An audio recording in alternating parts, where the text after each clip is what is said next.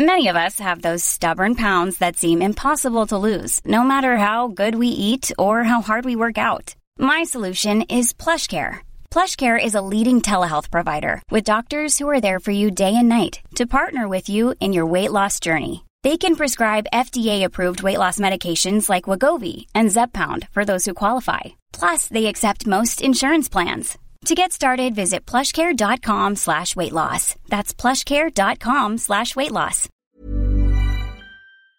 Herzlich willkommen, liebe Serienjunkies, zum Serienbiz-Podcast. Mein Name ist Hannah Huge und heute wird es Dark. Denn wir sprechen mit den Machern von Dark, der neuen Netflix-Serie, der ersten deutschen Netflix-Serie, muss man ja schon sagen, in Berlin. Und zwar hatten wir während des TV Series Festival äh, im Mai 2017 kurz Zeit, mit der Head-Autorin Janche Friese und dem Regisseur Baran Boodai zu sprechen.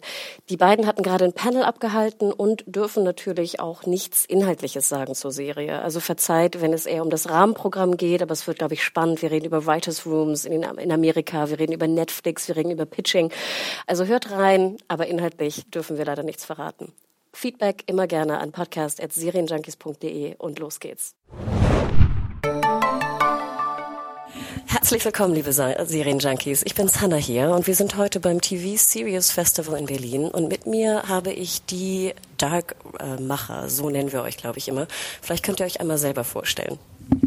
Äh, hallo, ich bin Baran Booda, einer der Showrunner von Dark. Ich bin die Janche Friese, äh, die andere Hälfte des Showrunner-Teams. Äh, Bo ist auch der Regisseur und ich bin noch die Head-Autorin. Ich hätte es eigentlich andersrum machen sollen, verzeih bitte. Dann mache ich mal die erste Frage an dich, Janche. Ähm, du bist ja die Head-Autorin und du hast gerade auch im Panel schon angedeutet, dass äh, ihr ja auch einen klassischen Writers Room hattet. Vielleicht kannst du einmal ein bisschen was dazu erzählen, wie das äh, ablief und wie auch die Unterschiede speziell sind zum deutschen Markt. Ähm, genau, also uns war es eigentlich von vornherein ähm, wichtig oder wir wollten auch dieses Experiment einfach wagen, ähm, ganz klassisch mit einem Writers Room ähm, zu arbeiten. Das heißt, wir haben auch richtig ähm, Autoren gecastet, in Anführungszeichen, ähm, um zu gucken, we, we, welche Stimmen suchen wir eigentlich, also wen brauchen wir eigentlich damit im Raum. Und zwar auch relativ klar, dass wir ähm, exakt noch drei weitere Autoren mit dazu nehmen wollen, weil ich diese ähm, die Konstellation irgendwie, dass wir zu viert da im Raum sitzen, fand ich irgendwie ganz ausgewogen. Und bei der Suche ähm, war dann eben auch tatsächlich das Hauptaugenmerk darauf, ähm, okay, wo, wer kann zum Beispiel gut Dialoge, wer kann gut Atmosphäre, ähm, wer hat vielleicht auch einen ganz humoristischen Ton oder so. Und, und die Zusammenstellung war vor allem wichtig, also dass sich da ähm, keine Stimme gleicht, sondern tatsächlich unterschiedliche Stimmen im Raum sitzen. Dann war auch ganz wichtig, dass ähm, auch die Persönlichkeiten miteinander funktionieren, also dass, der, dass es im Raum ähm,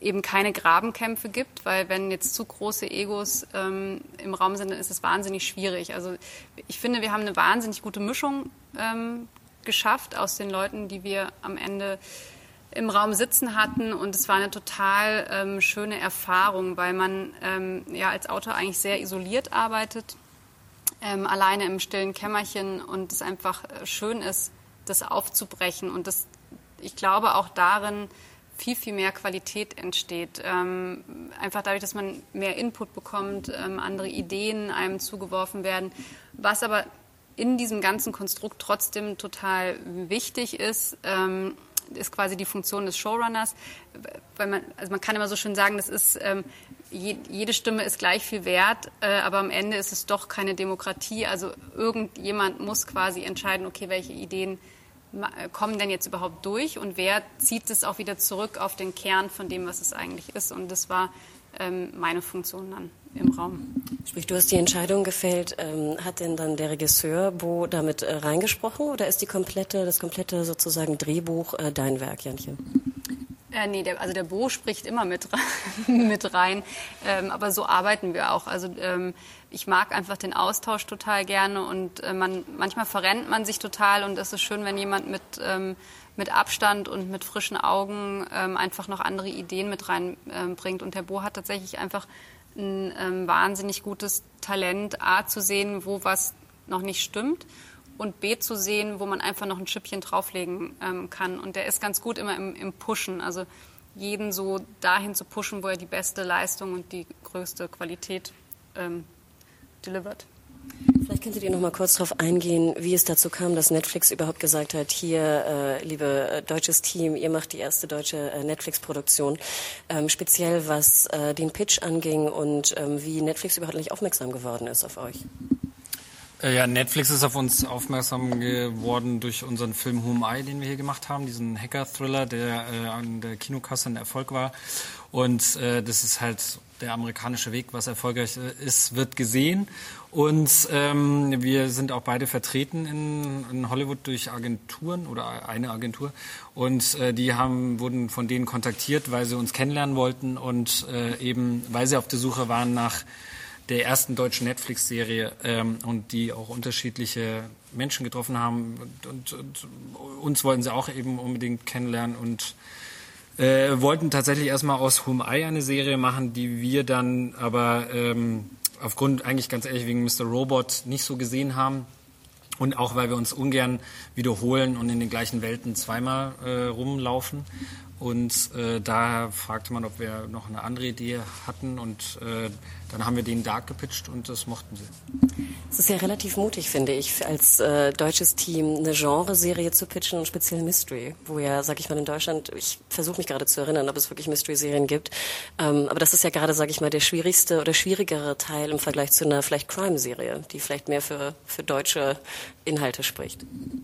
Ja, aber also erstens mögen wir Genre-Mixe sehr. Und äh, Home Eye hatte ja damals auch gezeigt, äh, dass der deutsche Zuschauer ganz schön hungrig ist, auch was Neues. Ähm, es hat noch keiner einen Hackerfilm jemals gemacht in Deutschland, außer mit 23 damals als Drama. Also lange kein Hackerfilm und ähm, wir haben es einfach gemacht und das wurde auch, äh, wusste man auch nicht, ob das aufgeht und ich glaube, ähm, dass der Erfolg des Films vor allem daran lag, dass die Leute den Trailer gesehen haben und dachten, ah, okay, das aus Deutschland. Also den Satz habe ich ganz oft gehört, so, oh, das aus Deutschland. Ähm, und das Gleiche wollen wir ein bisschen mit Dark auch schaffen, dass, weil ich finde, wir haben ein großes Talent hier und können auch andere Stories erzählen, außer Crime-Shows. Ähm, weil wenn wir das gemacht hätten, dann hätten wir, glaube ich, auch nicht den richtigen Ort bei Netflix gehabt, weil die wollen unbedingt auffällige Serien machen, die unique sind, die nischig auch manchmal sind, wie Stranger Things oder House of Cards. Also zwei unterschiedliche Serien und dennoch sofort wahrnehmbarer als so die hundertste Crime-Show, wo wieder, was weiß ich, ein Polizist, äh, Inspektor irgendwelche Fälle lösen muss. Wir haben ja gesehen, ähm, ihr seid ja nicht die erste, sag ich mal, lokale Produktion von Netflix. Wir haben zuletzt ja, glaube ich, äh, Marseille war, glaube ich, die erste, ähm, drei Prozent. Es gibt ja einige ähm, lokale Produktionen mittlerweile, die wir zumindest bei Serienjunkies.de auch unterschiedlich gut fanden. Also ich glaube, es gibt da ne, bessere Vertreter und vielleicht nicht so erfolgreiche Vertreter international. Ähm, wie groß ist da für euch persönlich der Druck, wenn es jetzt immer heißt, die erste deutsche Netflix-Produktion?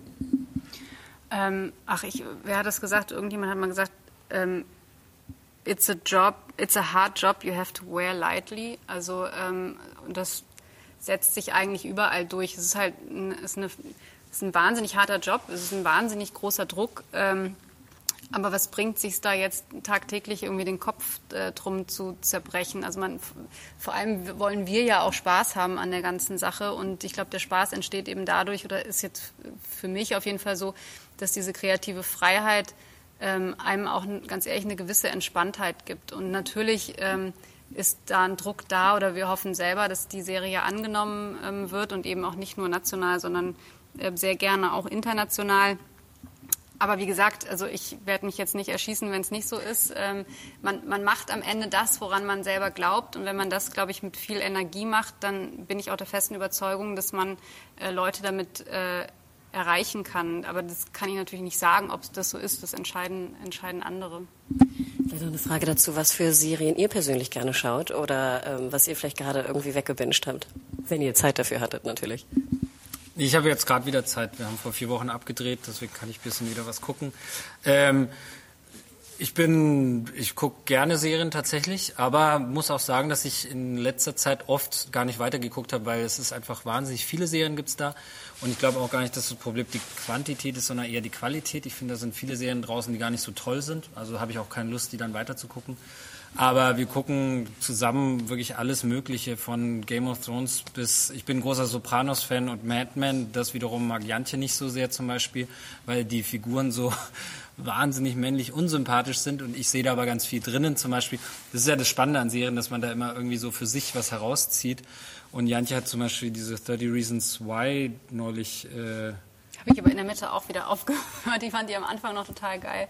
Ja, ich, ich mag total Fargo, vor allem die zweite Staffel und Making of a Murderer fand ich super toll. Ähm, also wir glotzen schon echt viel weg, aber ähm, genau, manchmal treffen wir dann doch auch die Entscheidung nicht weiter, also nicht. Aber wir gucken. gucken tatsächlich mehr Serien mittlerweile als, ja, als Filme, was ich erschreckend finde. Wir sind beide von der Filmhochschule, also wir sind mit Kino groß geworden.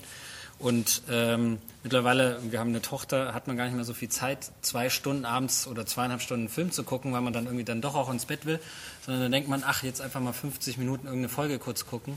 Ähm, aber ich glaube, das Sehverhalten hat sich einfach gar nicht, also es hat sich einfach bei uns verändert aufgrund unserer privaten Situation mit dem Kind. So, wir gehen mhm. auch ganz wenig ins Kino. Wenn, dann geht man meistens in so einen Spektakelfilm wie äh, Guardians of Galaxy oder sowas, weil es ist für uns mittlerweile sehr teuer geworden, ins Kino zu gehen, weil Babysitter äh, hinkommen, zurück, was essen noch, dann kommt man schnell auf 100 Euro oder so. Ähm, was früher als Studenten, wo man zweimal Filme am Tag geguckt hat, für Nachmittagsvorstellung 5 Euro oder sowas. Das gibt es halt einfach bei uns nicht mehr. Deswegen sind wir sehr dankbar, dass es sowas wie Netflix und auch Amazon so gibt. Letzte Frage noch. Ihr sagtet das von der Visualisierung, und da bist du ja wahrscheinlich, Bodan, als, Regis äh, Baran, sorry, als äh, Regisseur äh, zuständig, auch, dass ihr Twin Peaks sehr mochtet, oder du vor allem Twin Peaks sehr, äh, sehr mögt. Ähm, was sagt ihr denn zum neuen Twin Peaks? Beginnt ja bald, 21. glaube ich. Äh, ich bin zwiegespalten, muss ich ganz ehrlich sagen. Ich freue mich nicht so sehr drauf, weil ich so tatsächlich manchmal denke, man soll so Dinge ruhen lassen. Ich freue mich aber auch nicht auf den neuen Blade Runner, tatsächlich, weil Blade Runner mein absoluter Lieblingsfilm ist und ich finde, da will ich kein Sequel dazu sehen und vor allem nicht so viele Jahre später. Also ich habe da ein bisschen Schiss vor, dass das nicht wirklich aufgeht, ähm, weil gewisse Dinge einfach in Ruhe gelassen werden sollten. David Lynch kann uns überraschen, vielleicht kommt was ganz Spannendes raus. Ich muss ganz sagen, ich bezweifle es. Janchen, du? Ja, ich finde es so ein bisschen komisch, wie die Marketingkampagne irgendwie anrollt und dass man so wenig sieht. Das kann vielleicht ganz schlau sein, weiß ich nicht, äh, wenn dann dahinter irgendwie was Tolles steht. Aber ich bin tatsächlich auch ein bisschen skeptisch und ich bin wirklich ein mega großer Twin Peaks-Fan. Und natürlich freue ich mich total auf die Welt und so. Da, also, da, also irgendwas Schönes wird man schon dran finden. Aber ich bin leider auch ein bisschen, ich bin auch ein bisschen skeptisch.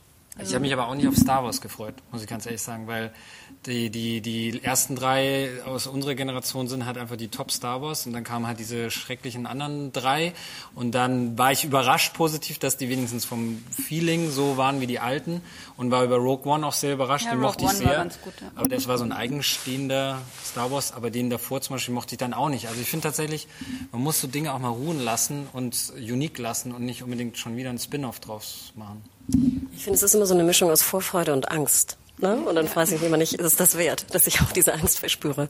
Aber super, dann danke ich euch sehr. Ich wünsche euch viel Erfolg und wir freuen uns natürlich auch wahnsinnig, dann im Herbst, schätze ich mal, Winter? Winter. Winter äh, Dark bei Netflix zu sehen. Vielen Dank. Sehr gut. Gerne. Tschüss.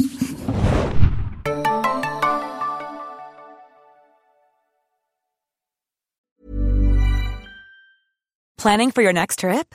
Elevate your travel style with Quince. Quince has all the jet setting essentials you'll want for your next getaway, like European linen, premium luggage options, buttery soft Italian leather bags, and so much more. And is all priced at 50 to 80% less than similar brands. Plus, Quince only works with factories that use safe and ethical manufacturing practices. Pack your bags with high-quality essentials you'll be wearing for vacations to come with Quince. Go to quince.com slash pack for free shipping and 365-day returns.